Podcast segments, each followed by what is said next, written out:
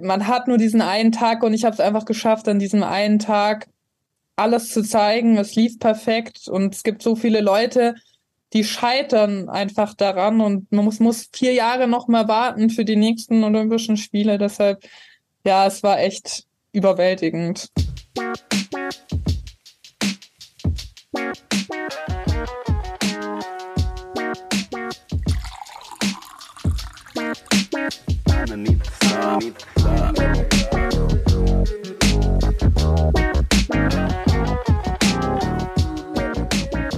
Ja, wir sind schon wieder in der nächsten Folge.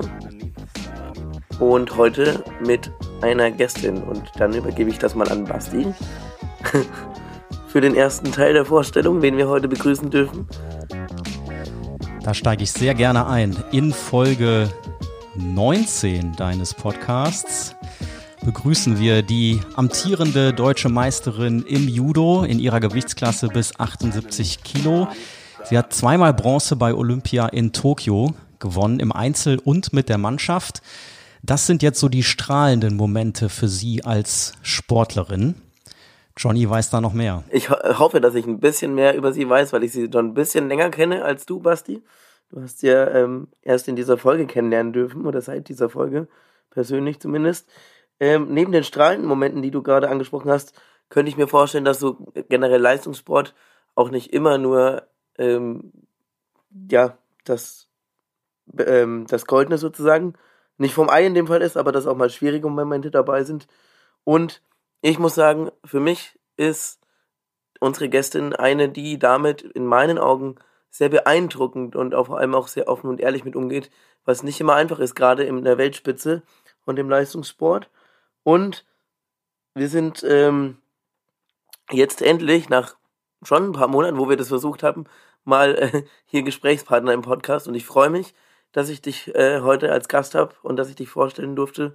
Liebe Anna-Maria Wagner, hallo und schön, dass du hier bist. Hallo, schön, dass ich hier sein darf. Wir haben die doppelte Schalte aus Hamburg nach Köln. Äh, wo sitzt du, Anna? äh, ich sitze gerade äh, in Köln in meiner Wohnung im Flur, damit es still ist. Still, warum? Weshalb ist es bei dir gerade nicht so still? Äh, vor meiner Haustür findet gerade ein Karnevalszug statt äh, und deshalb kann ich nicht in mein Zimmer, das wäre jetzt zu laut. ja, wir nehmen nämlich am Dienstag, am falschen Dienstag auf, also der große war gestern, der Rosenmontag. Tatsächlich sind wir bei der Luftlinie, würde ich mal schätzen, keine 300 Meter auseinander. Oder ja, vielleicht auch ein bisschen mehr Luftlinie, aber ist auf jeden Fall sehr nah beieinander. Äh, wir haben es tatsächlich dann doch online gemacht, weil es für die Tonqualität und die Zuhörerinnen und Zuhörer hoffentlich besser so ist. Und äh, ja, ich freue mich auf spannende und interessante Themen heute. Ähm, du hast ja einiges zu berichten aus deiner bewegten Karriere.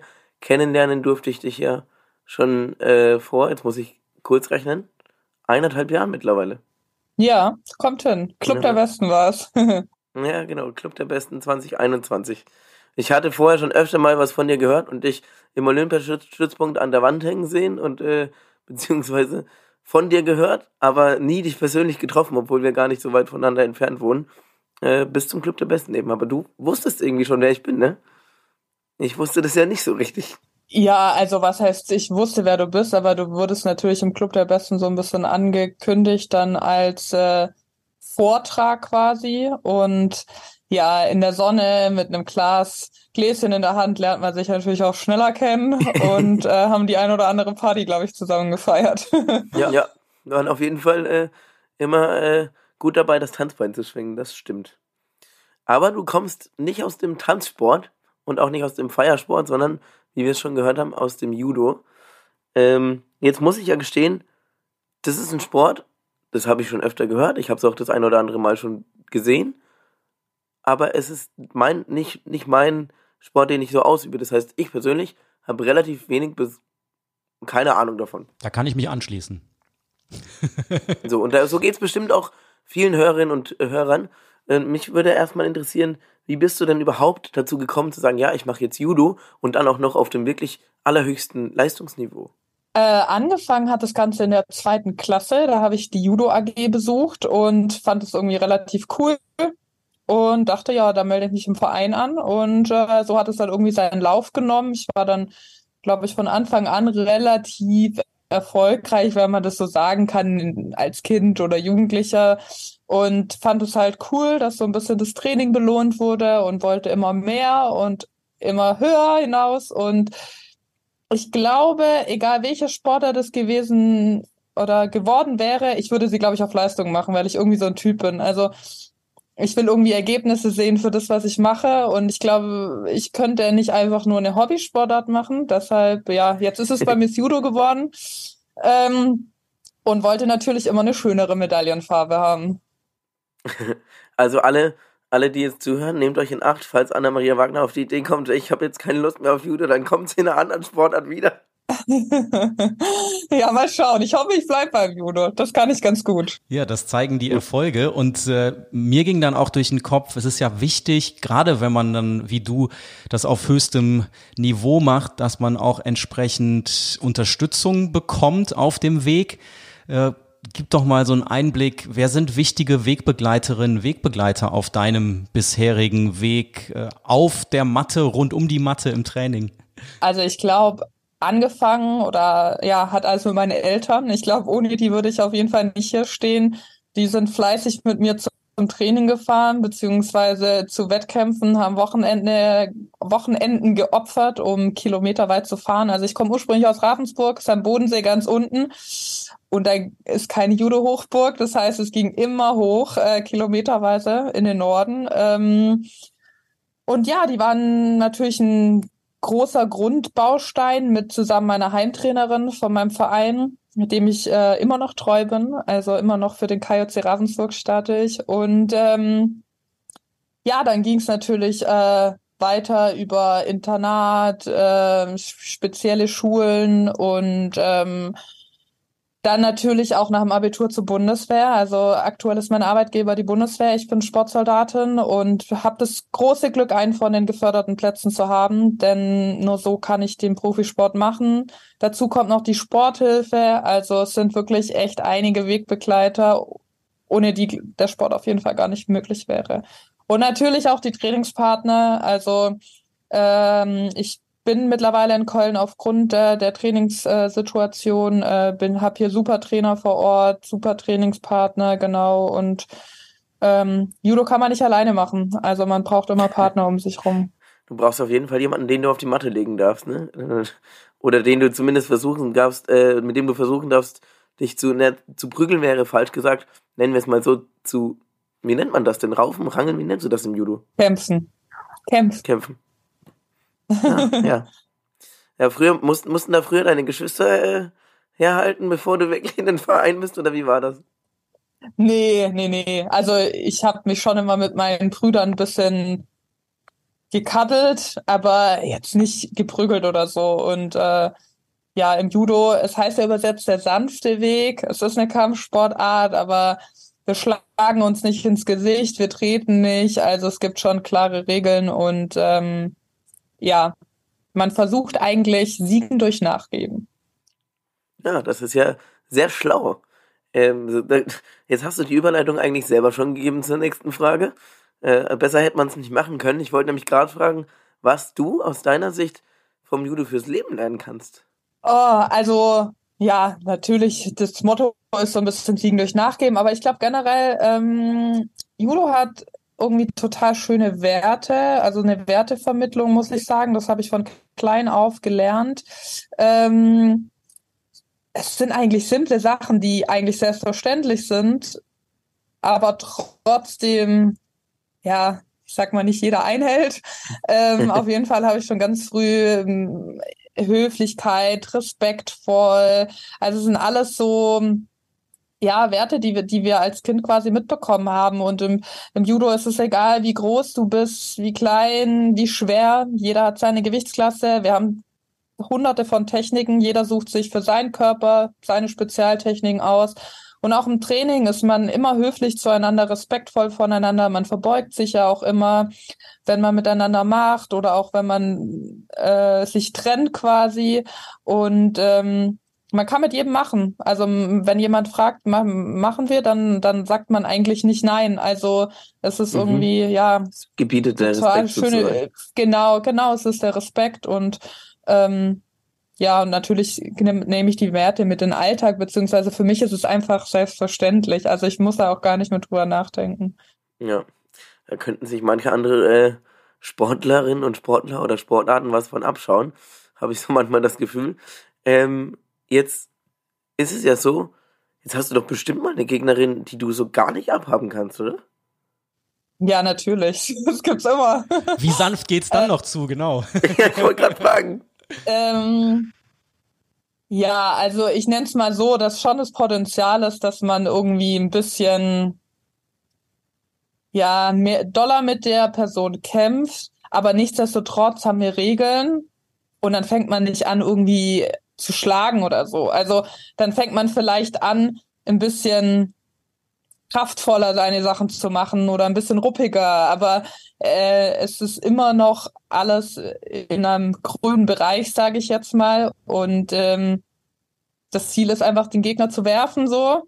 Und dann versuche ich das halt wirklich irgendwie durchzubringen, wenn mich jetzt mal jemand auf die Palme bringt oder jemand irgendwie ich weiß nicht, es gibt ja Gegner, mit denen kommt man eher klar, Gegner, mit denen kommt man nicht so klar und mit denen, wo man nicht so klar kommt, da verzweifelt man dann manchmal und denkt sich so, oh Mann, das darf doch nicht wahr sein. Äh, und äh, aber nichtsdestotrotz gibt's halt die Techniken und die, die, die Möglichkeiten, die ich habe und die versuche ich dann durchzubringen. Aber äh, deswegen fängt man da nicht an, irgendwie sich zu beschimpfen oder zu schlagen oder so. Jetzt habe ich eine Frage. Du darfst zuerst, Basti. Ja, ich habe gerade die Hand gehoben. Das ist natürlich die Kommunikation hier unter Moderator und Co-Moderator. Äh, ich kann mir vorstellen, also du beschreibst ja gerade schon das Einstellen auf die Gegnerin. Ähm, ich bin gerade noch in Vorbereitung auf äh, das Kommentieren eines Fußballspiels und da geht's ja dann zu gucken, in welcher Formation spielen beide Mannschaften. Das gucken sich natürlich die Trainer an, stellen sich da jeweils drauf ein. Wie können wir uns deine Analyse einer Gegnerin vorstellen und dann auch entsprechend das Agieren im, im Kampf, äh, je nachdem, was du da so rausgefunden hast? Mm, also zunächst gibt's natürlich äh, viel Videomaterial. Also man kann online eigentlich alle Kämpfe nochmal angucken von jeder Person. Also zumindest von den großen Grand Prix, Grand Slam Reihen. Und dann gucke ich mir natürlich Videos an. Äh, und die Gegnerin, die ich jetzt noch nicht kenne, da schaue ich erstmal, welche Auslage die ist. Also kämpft sie rechts, ist sie eine Rechtskämpferin oder Linkskämpferin? Kann sie was vielleicht besonders gut, ist was, äh, was irgendwie was Gefährliches ist oder hat sie vielleicht auch eine Schwachstelle, die ich dann ausnutzen kann. Also so versucht man so quasi ein bisschen zu analysieren. Mm, aber ich versuche mich immer nicht zu dolle irgendwie auf ihre Sachen zu fokussieren, sondern ich schaue dann eher, ey, was kann ich denn daraus machen? Was sind meine Stärken? Was kann ich machen? Und das Wichtige ist immer so für mich, dass ich meiner Linie treu bleibe. Also ich, ich verändere nicht wegen einer anderen, wegen einer Gegnerin mein Judo, Vielleicht gehe ich taktisch manchmal ein bisschen anders vor, aber ich versuche dann trotzdem irgendwie meine Linie durchzuziehen und ähm, meine Technik durchzubringen. Und das sind dann manchmal nur minimale Sachen, worauf man dann achtet. Oder ja, wenn die Gegnerin immer nur auf einen Arm von mir geht, dann gucke ich natürlich, dass ich ihr nicht den Arm gebe oder versuche dann halt grifftechnisch anders taktisch vorzugehen. Aber alles, was so Technik angeht, ähm, ja, will ich mich oder darf man sich auch nicht verändern, sondern man muss sich schon treu bleiben und einfach gucken, seine Linie von Anfang bis Ende durchzuziehen. Egal wie lang es dauert, einfach immer seiner Linie treu bleiben. Ja, und damit passt du ja super in diesen Podcast. Ich habe hier jemanden, der auch seiner Linie treu bleibt und jetzt gerade auch die Hand hebt, ja, Johnny? Meistens zumindest. ähm, ja, äh, super, jetzt habe ich die Frage vergessen. ähm, dann frage ich eben eine andere Frage, beziehungsweise äh, wenn man dich beobachtet bei Kämpfen, dann hätte ich schon Angst, wenn du auf die Matte zuläufst. Das ist gut so. Kannst du mal erklären, kannst du mal, kannst du mal sagen, warum für unsere Zuhörerinnen und Zuhörer, weshalb ich vielleicht Angst haben könnte vor dir, schon bevor du überhaupt einen Fuß auf die Matte gesetzt hast? Anna-Maria Wagner ist übrigens eine ganz nette Person, mit der man super viel Spaß haben kann, nur um das mal richtig zu stellen. Ähm, ja, also ich habe äh, für mich einfach in den letzten Jahren entdeckt, dass der Kopf für mich eine ganz wichtige Waffe ist oder dass er meine Waffe vor allem ist, dass ich ähm, mental sehr stark bin und es aber auch brauche auf der Matte. Und ja, deshalb ist es für mich enorm wichtig, dass ich vor einem Wettkampf oder vor einem Kampf einfach mich mental total fokussiere. Also ich muss in diesen Tunnel rein, ich muss in den Fokus rein führt dafür natürlich viel Selbstgespräche und ja, man wird dann so ein bisschen ein anderer Mensch, kann man sagen. Äh, wenn ich das hinterher selber noch manchmal angucke, muss ich schmunzeln, aber in dem Moment fühle ich es einfach. Also ich gehe halt mit viel Selbstgesprächen einfach auf die Matte, auch mit einem fokussierten, aggressiven Blick, würde ich sagen, ähm, um einfach alles andere auszublenden. Ich will aber, wenn ich auf diese Matte gehe, nichts um mich herum wahrnehmen. Ich will nichts hören, ich will nichts sehen, sondern es gibt nur mich und die Gegner auf der Matte und deshalb muss ich mich vorher ein bisschen einstimmen. Das sieht man dir auf jeden Fall an, wenn man dich äh, beobachtet, wenn man dir ins Gesicht guckt vor so einem Kampf. Ich sag doch, deswegen hätte ich schon Angst, bevor du überhaupt einen Fuß auf diese Matte gesetzt hättest. Aber das macht dich ja auch so erfolgreich und so stark und gefürchtet, würde ich mal sagen. Ähm, ich habe dich ja beim Club der Besten kennenlernen dürfen, eben unter anderem wegen deinen tollen Erfolgen bei Olympia. Ähm, mich würde interessieren, was ist für dich dein persönlich größter Erfolg? Ich würde es mal auf das Jahr beschränken. Also ähm, das Jahr 2021 war für mich das erfolgreichste Jahr bis jetzt. Also ähm, es hat angefangen mit meinem ersten Grand Slam Sieg, den ich errungen habe. Darauf folgte der zweite Grand Slam Sieg, dann der Weltmeistertitel und dann zweimal Bronze bei Olympia. Also ich glaube, äh, sowas ist schon schwer zu toppen. Dazu kommt natürlich noch die Quali für die Spiele, die ja auch sehr lange war. Ähm, ja, die WM-Medaille und die olympischen Medaillen, die sind schon sehr, sehr besonders. Ich mag, ich mag dieses äh, Konzentrieren auf das Ja, äh, weil ich kann mir vorstellen, das ist immer eine tricky Frage ne, nach dem größten Erfolg hat mich jetzt gerade noch mal wunderbar abgeholt und ich bleibe mal bei dem, was Johnny auch gerade eingeleitet hat, unter anderem mit der Frage, nämlich Olympia. Ja, ist ja verschoben worden, ursprünglich ja 2020, dann 2021. Wie steinig war der Weg bis hin zu Olympia für dich? Steinig. ähm, ja, also bei uns ist es so, ich fange mal ein bisschen an, mit der über die Quali zu sprechen. Ähm, wir haben zwei Jahre Quali. Das heißt, ich habe zwei Jahre Zeit, Punkte zu sammeln. Das äh, erste Jahr zählt dann 50 Prozent, die Punkte werden nochmal halbiert. Das zweite Jahr zählt 100 Prozent, also ist ein bisschen wichtiger. Und ähm, ja, versuche mich dann über eine Olympia-Rangliste quasi zu qualifizieren. Die Top 18 dieser Rangliste bereinigt, das heißt nur eine Person pro Nation, pro Gewichtsklasse, ähm, darf dann zu den Spielen. Jetzt war mein Problem nicht die Quali auf dieser Liste, äh, sondern äh, ich war nicht alleine in meiner Gewichtsklasse und deshalb war es ein enges Rennen ähm, mit einer Mitstreiterin, mit der Luise Malzahn. Und wir haben uns auch bis sechs Wochen bis zu meinem Weltmeistertitel um dieses äh, Ticket ähm, nicht gestritten, so duelliert kann man sagen. So, wer, wer bekommt dieses Ticket quasi? Und ja, dann waren die zwei Jahre Quali erstmal rum und ich habe es geschafft, mir dieses Ticket zu erkämpfen. Äh, dann kam aber Corona.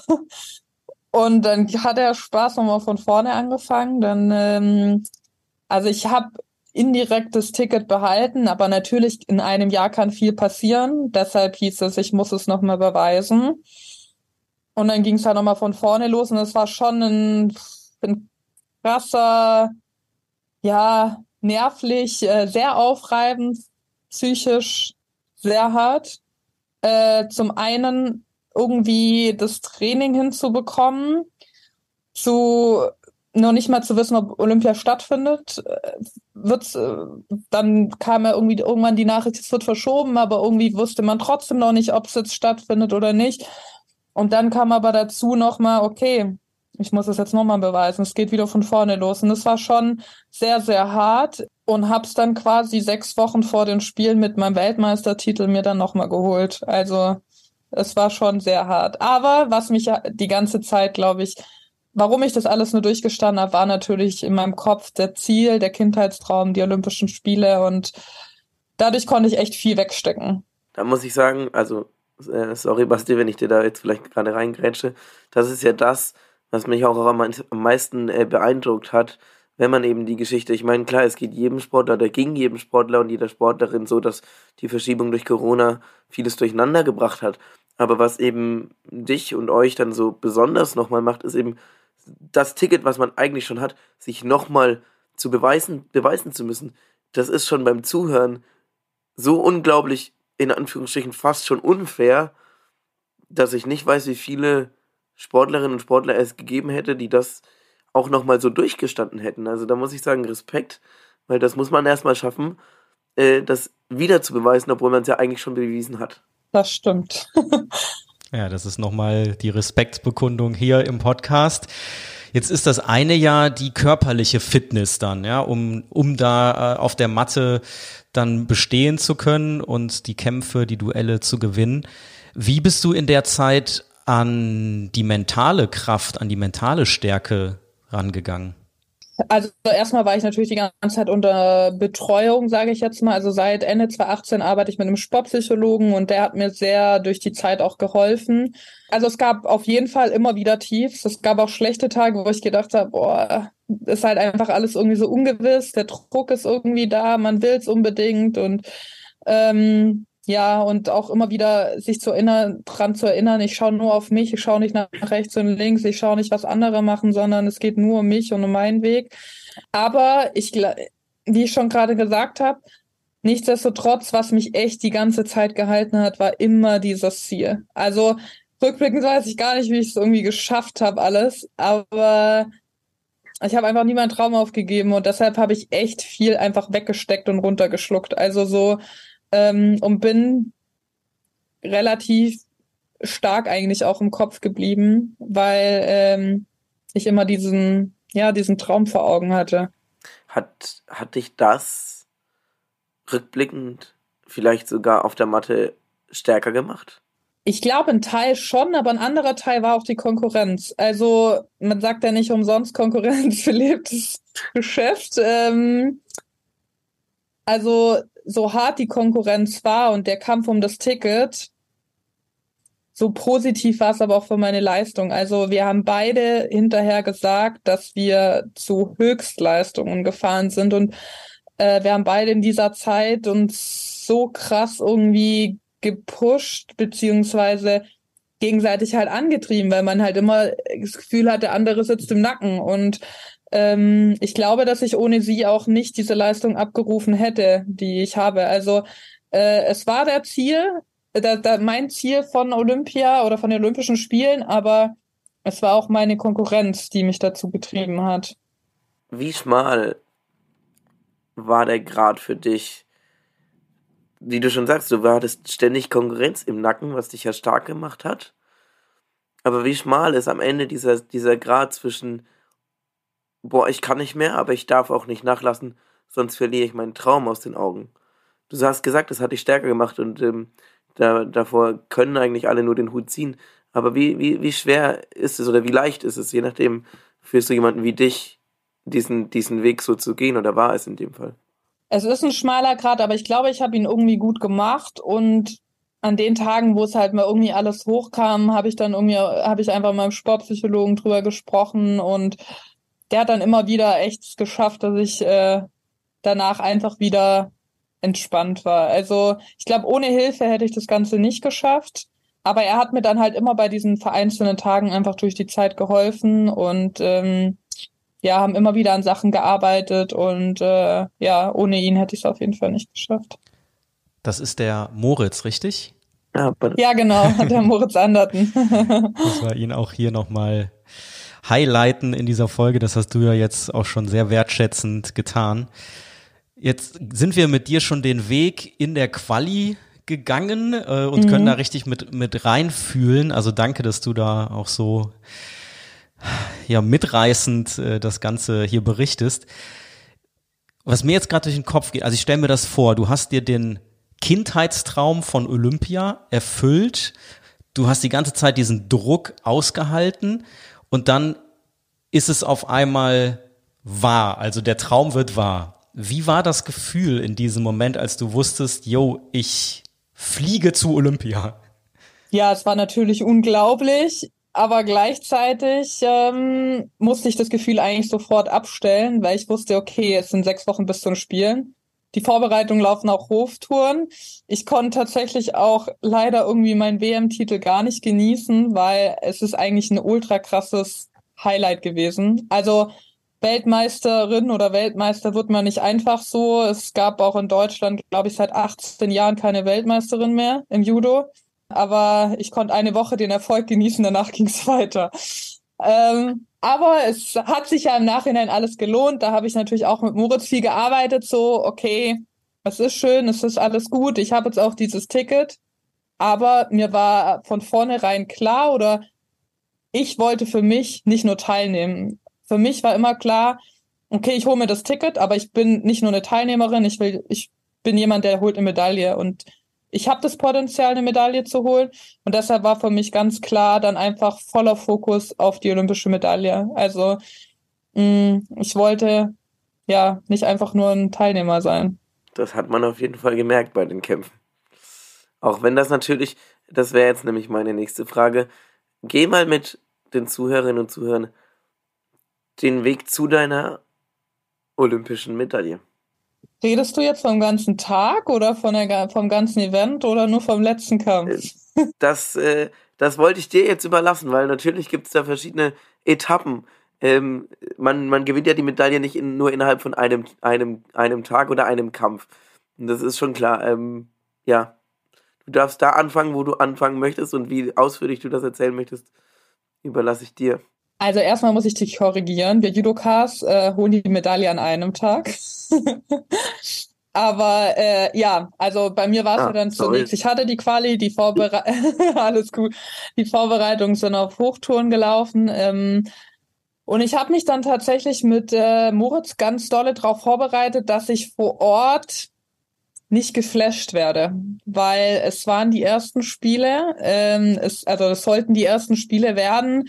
Es war ein Kindheitstraum und wichtig war natürlich zu vermeiden, dass man nicht ankommt und denkt, boah, alles krass hier. Scheiße, wie packe ich das? Und ähm, da haben wir richtig, richtig cool gearbeitet und mhm. ich bin tatsächlich angekommen, habe das gesehen, habe mich gefreut und dachte, okay, ist ganz gut. Ich bereite mich jetzt halt auf den Wettkampf vor, wie jeder andere. Und das war, glaube ich, im Endeffekt auch der Schlüssel für meinen Erfolg, weil mich alles so ein bisschen kalt gelassen hat. Das hört sich jetzt irgendwie voll krass an, aber ähm, natürlich habe ich mich gefreut, vor Ort zu sein, habe mir das Dorf angeguckt, war im Souvenirshop. Aber für mich war im Kopf immer, okay, es ist halt ein Wettkampf wie jeder andere. Du hast einen Tag, bei uns ist es ist halt nur dieser eine Tag X. Man muss hart sagen, es ist alle vier Jahre ein einziger Tag, wo du die Chance hast. Und ähm, deshalb wollte ich dem nicht so viel Aufmerksamkeit schenken, diesem Event. Und ähm, es hat dann gut funktioniert. Ich war relativ gelassen. Ich war sogar super gelassen, dass ich aus Panik Moritz angerufen habe. Nicht so, alle drehen ja am Rad, aber ich bin so entspannt. Ich weiß jetzt nicht, ob das gut ist, dass ich so cool bin. und, da, und da meinte er, Anna, ist alles gut. Genau darauf haben wir hingearbeitet. Und ja, dann habe ich einfach alles gemacht wie immer. In meinem Kopf bin ich einfach zum Wettkampf gefahren, habe mich aufgewärmt, habe mich gut gefühlt und habe Kampf für Kampf gemacht. Und ähm, ja, habe jeden Kampf gut gemacht. Also ich hatte insgesamt vier Kämpfe.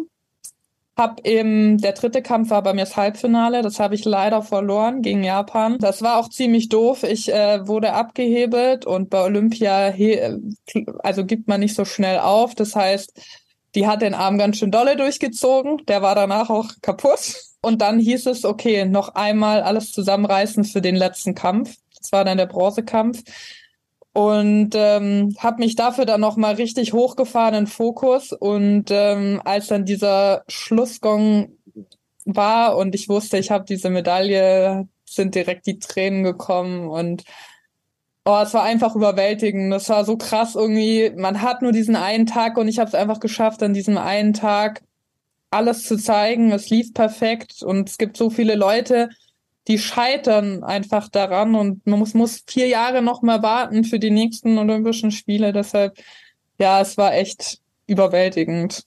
Ich krieg beim Zuhören schon Gänsehaut. Ja, ich wollte auch gerade sagen, Johnny, äh, du musst mal gerade weitermachen. Ich muss mich erst mal sammeln. ja, ich äh, mach weiter, es ist okay, aber äh, ja, also das ist halt auch nochmal krass, ne? Ihr habt die Vorbereitung, die so hart ist, oder die Quali, und dann nur einen Tag. Jetzt also das ist halt schon, schon crazy. Viele andere Sportarten, wenn es denen mal an einem Tag nicht so gut geht, haben sie nochmal eine Chance. Und ja, du dann nur diese eine. Hm, das ist natürlich dann um, umso krasser, wenn es dann und in der Medaille geklappt hat. Und dann hast du ja deinen Traum so gesehen. Zumindest, wenn man dich jetzt schon gut genug äh, kennengelernt hat im Podcast, würde ich mich jetzt nicht trauen zu sagen, erreicht, weil wer weiß, vielleicht kommt Anna um die Ecke und sagt, ja, die Medaille war schön, aber ich hätte gern noch mal eine andere bei Olympia. Oder wie ist das gerade? Mm, natürlich bin ich für Gold hingefahren und gerade nach dem WM-Titel habe ich mir das definitiv zugetraut. Ich war nach dem Halbfinale kurz geknickt, aber gleichzeitig dachte ich mir, ey, du hast eine Chance auf eine Medaille und die holst du dir jetzt. Und am Ende vom Tag dann einfach eine olympische Medaille in der Hand zu haben, da hat es mich nicht mehr gestört, welche Farbe es war. Natürlich so ein paar Wochen später, ich muss sagen, ich habe sehr lange vor meinem Halbfinale noch geträumt und habe es analysiert, was ich falsch gemacht habe, was ich hätte besser machen können, weil ich würde mal behaupten, es war der Kampf um Gold. Die Japanerin ist dann auch Olympiasiegerin geworden. Ähm, und es war mit Abstand die stärkste Gegnerin vom Tag. Deshalb ärgert es natürlich umso mehr, dass man quasi diesen, ich sag's jetzt mal, Goldkampf verloren hat. Ähm, aber man freut sich einfach so dermaßen. Ich habe ja schon gesagt, andere träumen davon, die stehen dann vielleicht Worst Case 30 Sekunden auf der Matte, verlieren und der olympische Traum ist geplatzt. Und bei mir hat alles funktioniert. Ich hatte die Medaille in der Hand und deshalb am Ende stört es nicht mehr, was es für eine Farbe hat. Aber nichtsdestotrotz habe ich natürlich noch ein Ziel und das ist die Goldmedaille. Und da arbeite ich drauf hin, damit es nächstes Jahr in Paris dann vielleicht klappt. Ah, guter Ausblick. Bevor wir uns mit dir auf den Weg nach Paris machen. Äh, ich nehme doch mal das Bild oder den Moment, in dem du die Medaille, die bronzene, in der Hand hältst. Sind wir jetzt gerade mal noch beim Einzel. Mit wem hast du danach das erste Telefonat geführt? Oder das erste, an das du dich erinnerst, sagen wir mal so. Also, als ich meinen Bronzekampf gewonnen habe, bin ich tatsächlich von der Matte und habe erstmal natürlich meinen Trainer umarmt und wie ein Schlosshund geheult. Und dann sind ähm, meine Teamkameradinnen, unter anderem auch meine Trainingspartnerin, Trainer und so, die sind dann so an Rand runtergekommen und dann bin ich einfach in die ganze Menge und habe alle umarmt. Der Bereich wurde nach meinem Kampf auch gesperrt, da durfte niemand mehr hin. Aber die haben es geschafft, sich da durchzukämpfen und ähm, ja, das war so ein bisschen mein Erstkontakt zu den anderen und es war total schön, weil die sich alle so dolle für mich mitgefreut haben und ähm, boah, danach ging es erstmal ins äh, Fernsehstudio und äh, Dopingkontrolle hatte ich noch Pressekonferenz. Ich habe irgendwann abends wahrscheinlich mal nach Deutschland gefunkt, aber ich wahrscheinlich waren es meine Eltern, würde ich sagen. Ähm, aber es war dann schon ein sehr, sehr langer Tag und Abend noch. Ähm, ja. Und dann hattet ihr ja nochmal die Chance auf eine Medaille. Ja, das war noch nicht vorbei. Ähm, ich muss dazu sagen, bei mir äh, stand es eigentlich in den Sternen, ob ich überhaupt kämpfen kann. Ähm, ich hatte am nächsten Tag direkt ein MRT äh, im Olympischen Dorf. Und da kam dann die Diagnose Innenband und Außenband im Ellbogen angerissen, Kapsel zerstört. Also der Ellbogen war eigentlich auf gut Deutsch am Arsch. und ähm, ja, der Arzt hat gesagt, äh, er wird mir nicht empfehlen zu kämpfen, weil es kann natürlich auch alles komplett reißen und dann muss ich operiert werden. Mm, ja, und dann war ich natürlich erstmal voll traurig, weil ich bin totaler Teamkämpfer. Ich liebe es, fürs Team zu kämpfen. Und ähm, ja, hab's dann erstmal hingenommen, aber ich habe für mich gesagt, ich werde mein Team nicht hängen lassen und wenn es hart auf hart kommt, gehe ich auf die Matte und ich kämpfe für mein Team. Aber mir war auch klar, ich kann nur einen Kampf machen, ich kann nicht den ganzen Tag kämpfen. Das hätte ich, glaube ich, nicht gepackt. Und ja, dann kam der Teamtag und unser Team hat so, so krass gekämpft. Ich hatte den ganzen Tag Gänsehaut und ich war so richtig am Mitfiebern und ich, ich wollte unbedingt auf diese Matte. Und ähm, wir waren zu zweit. Also bei mir war es quasi die Kategorie plus 70. Das ist quasi Schwergewicht. Ähm, und dann hat äh, die Jasmin, äh, meine Teamkollegin, hat alle Kämpfe gemacht, die hat auch echt super gekämpft. Und dann stand unser Team um Bronze. Und ähm, da war klar, dass gegen Holland eine 78erin kämpfen wird, also eine aus meiner Gewichtsklasse und keine Schwergewichtslerin. Und deshalb war es eigentlich eher sinnvoll, dass ich kämpfen werde. Und dann habe ich äh, mit meinem Coach gesprochen, habe gesagt, ich kämpfe, ich werde für mein Team alles geben. Und äh, ja, habe mich dann aufgewärmt, habe festgestellt, ich kann mich nicht aufwärmen, weil alles wehtut. Ähm, habe mich irgendwie hochgefahren, habe gesagt, egal, ich muss einfach nur warm werden, egal was ich mache. Und habe halt einfach irgendwas gemacht, um warm zu werden.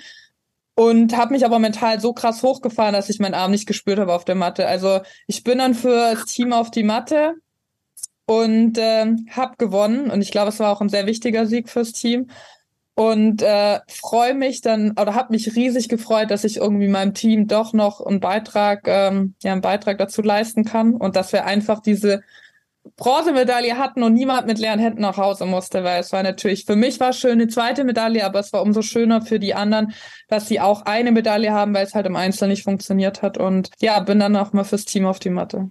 Ja, und hast buchstäblich fast deinen Ellbogen dafür gegeben. Ähm, ja, aber Respekt nochmal dafür. Ähm, jetzt haben wir ja schon ganz viel von deinen sportlichen Erfolgen, um, ich würde fast sagen Höhenflügen, ähm, mitbekommen. Wie war es dann die Zeit danach? Das war wahrscheinlich ein, ja, wenn ich jetzt so drüber nachdenken würde und äh, nicht aus dem Sport kommen würde, würde ich mir denken, naja, dann ist man erfolgreich, dann hat man hier Medienauftritte, da Anfragen und so. Ist ja ein ähm, super, super Leben. Und du bist jemand gewesen, was ich sehr, sehr krass und beeindruckend fand. Eine Person, die dann mal auch öffentlich geäußert hat, was so ein harter Leistungssport dann auch mit einem macht, wenn man, wenn man sowas erreicht hat, dass es eben nicht immer alles so schön ist, wie es nach außen hin scheint. Und ich für meinen Teil fand das, da reicht das Wort Respekt schon gar nicht mehr aus, äh, weil ich finde, da könnten sich, ähm, da, oder da sollten sich vor allem viele, ja, in der Gesellschaft, in den, von den Funktionären mal Gedanken darum machen, ob Dinge noch so sinnvoll sind, wie sie sind, wenn, wenn Athleten doch sich so schwer damit tun. Ähm, was kannst und möchtest du darüber sagen? Und würdest du im Nachhinein sagen, dass dich das ähm, stärker gemacht hat, beziehungsweise positiv beeinflusst hat heute? Mm. Ja, also erstmal stimmt natürlich alles so, was du gerade gesagt hast. Ähm, es gab danach einen kleinen Höhenflug beziehungsweise mediale Aufmerksamkeit, aber es flacht natürlich sehr schnell ab und ja, dann kommt man irgendwann der, zu dem Zeitpunkt, wo man sich halt mit sich selber beschäftigt. Ich habe mein ganzes Leben für dieses Ziel hingearbeitet, dann habe ich das Ziel erreicht, dann ist es weg und dann fragt man sich halt so, und was passiert jetzt? Also ich hätte ja in diesem Jahr nicht noch mehr erreichen können, was ich hätte erreichen können. Und ähm, ja, ich bin dann in die sogenannte Post-Olympia-Depression quasi ein bisschen reingerutscht, was erstmal auf jeden Fall, möchte ich sagen, keine klinische Depression ist, also da muss man deutlich unterscheiden. Mhm. Ähm, hab da natürlich auch mit Moritz viel gearbeitet und ich würde jetzt rückblickend schon sagen, dass es einfach wie so eine Art Neufindungsphase war. So, also so persönlich musste ich mich einfach neu sortieren. Wo stehe ich? Was will ich machen? Wo will ich hin? Was, also so, ja, ich glaube, ich musste mir irgendwie erstmal ein neues Ziel suchen, beziehungsweise auch erstmal ein bisschen Abstand halten. Ich meine, die, die Jahre davor waren super intensiv. Ich hatte auch erstmal gar keinen Bock auf Judo. Ich wollte es gar nicht sehen. Ich hatte die Schnauze voll. ähm, ja, und musste mich dann einfach neu sortieren. Und es hat Zeit gebraucht, es hat sehr lange Zeit gebraucht und äh, es musste ich auch leider akzeptieren. Und ähm, würde es aber immer wieder so machen, dass ich darüber öffentlich spreche, weil es ist ein wichtiges Thema.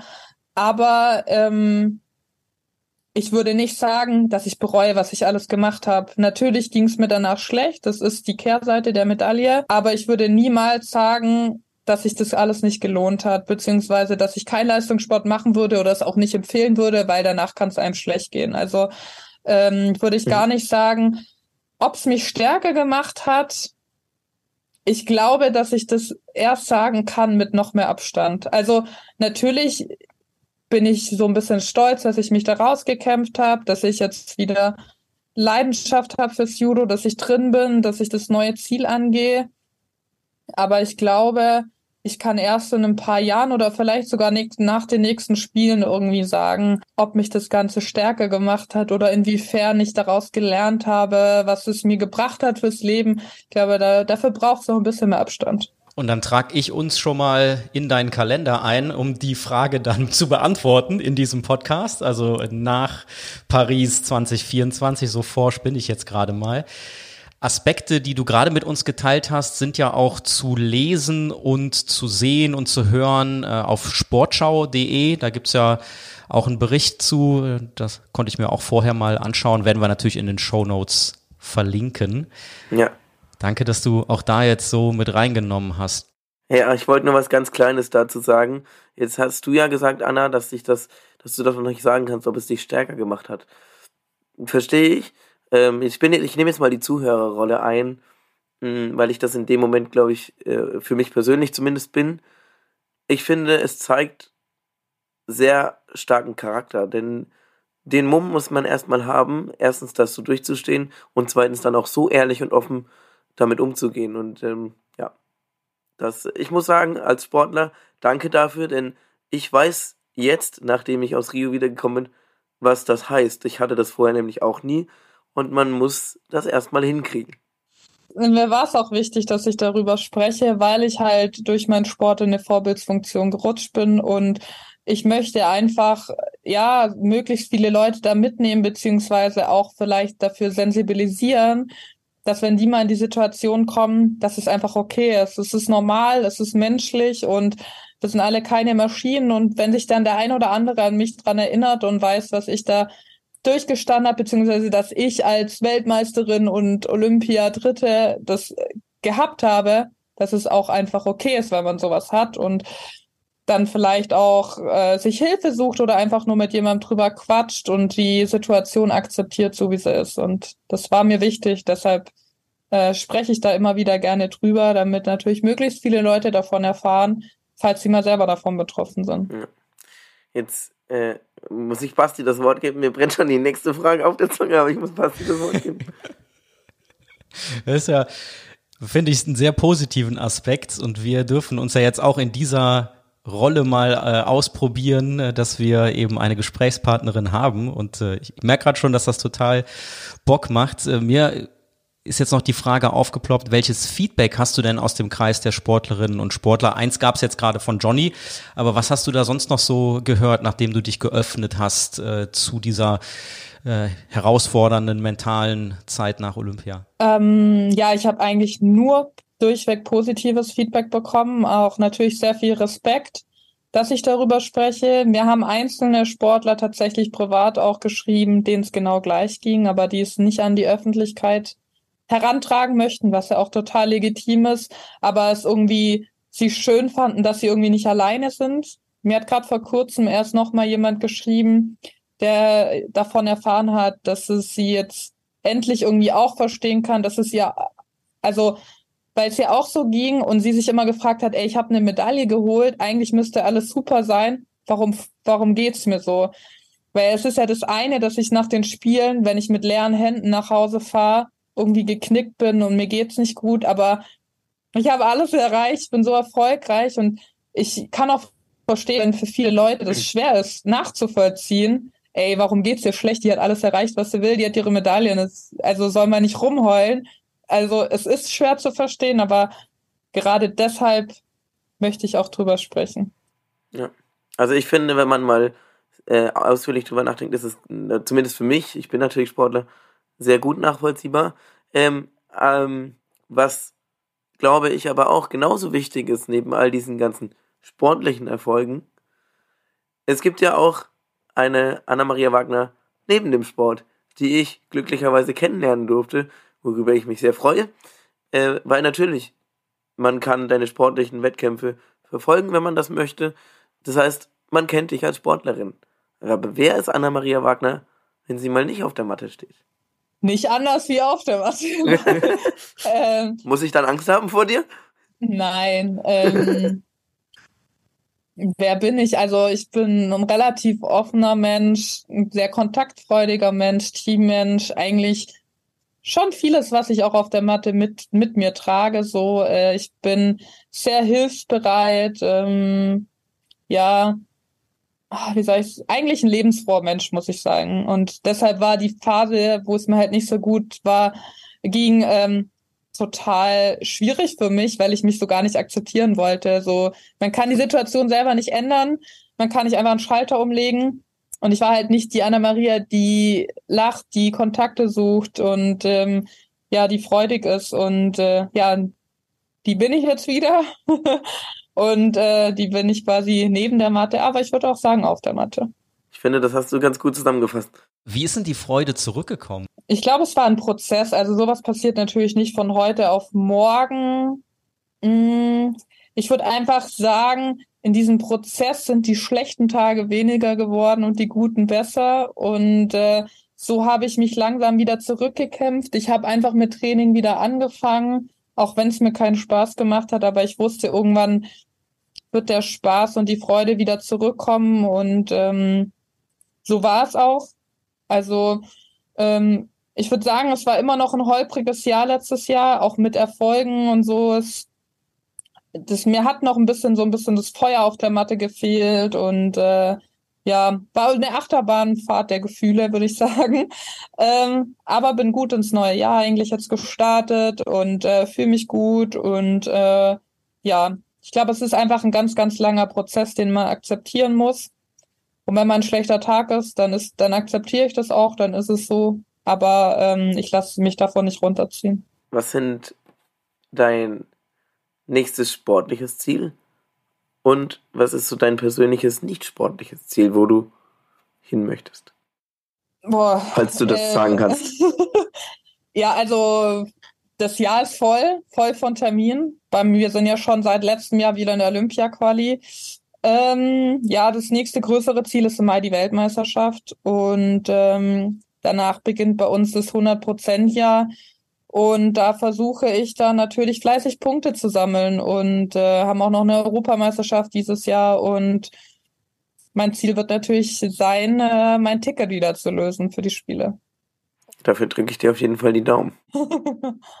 nein, ach so, ein nicht sportliches Ziel meinte ich. Ach, ein nicht sportliches Ziel. Ich dachte, was ich nicht erreichen möchte. Nicht oh, nee, das wäre ein bisschen.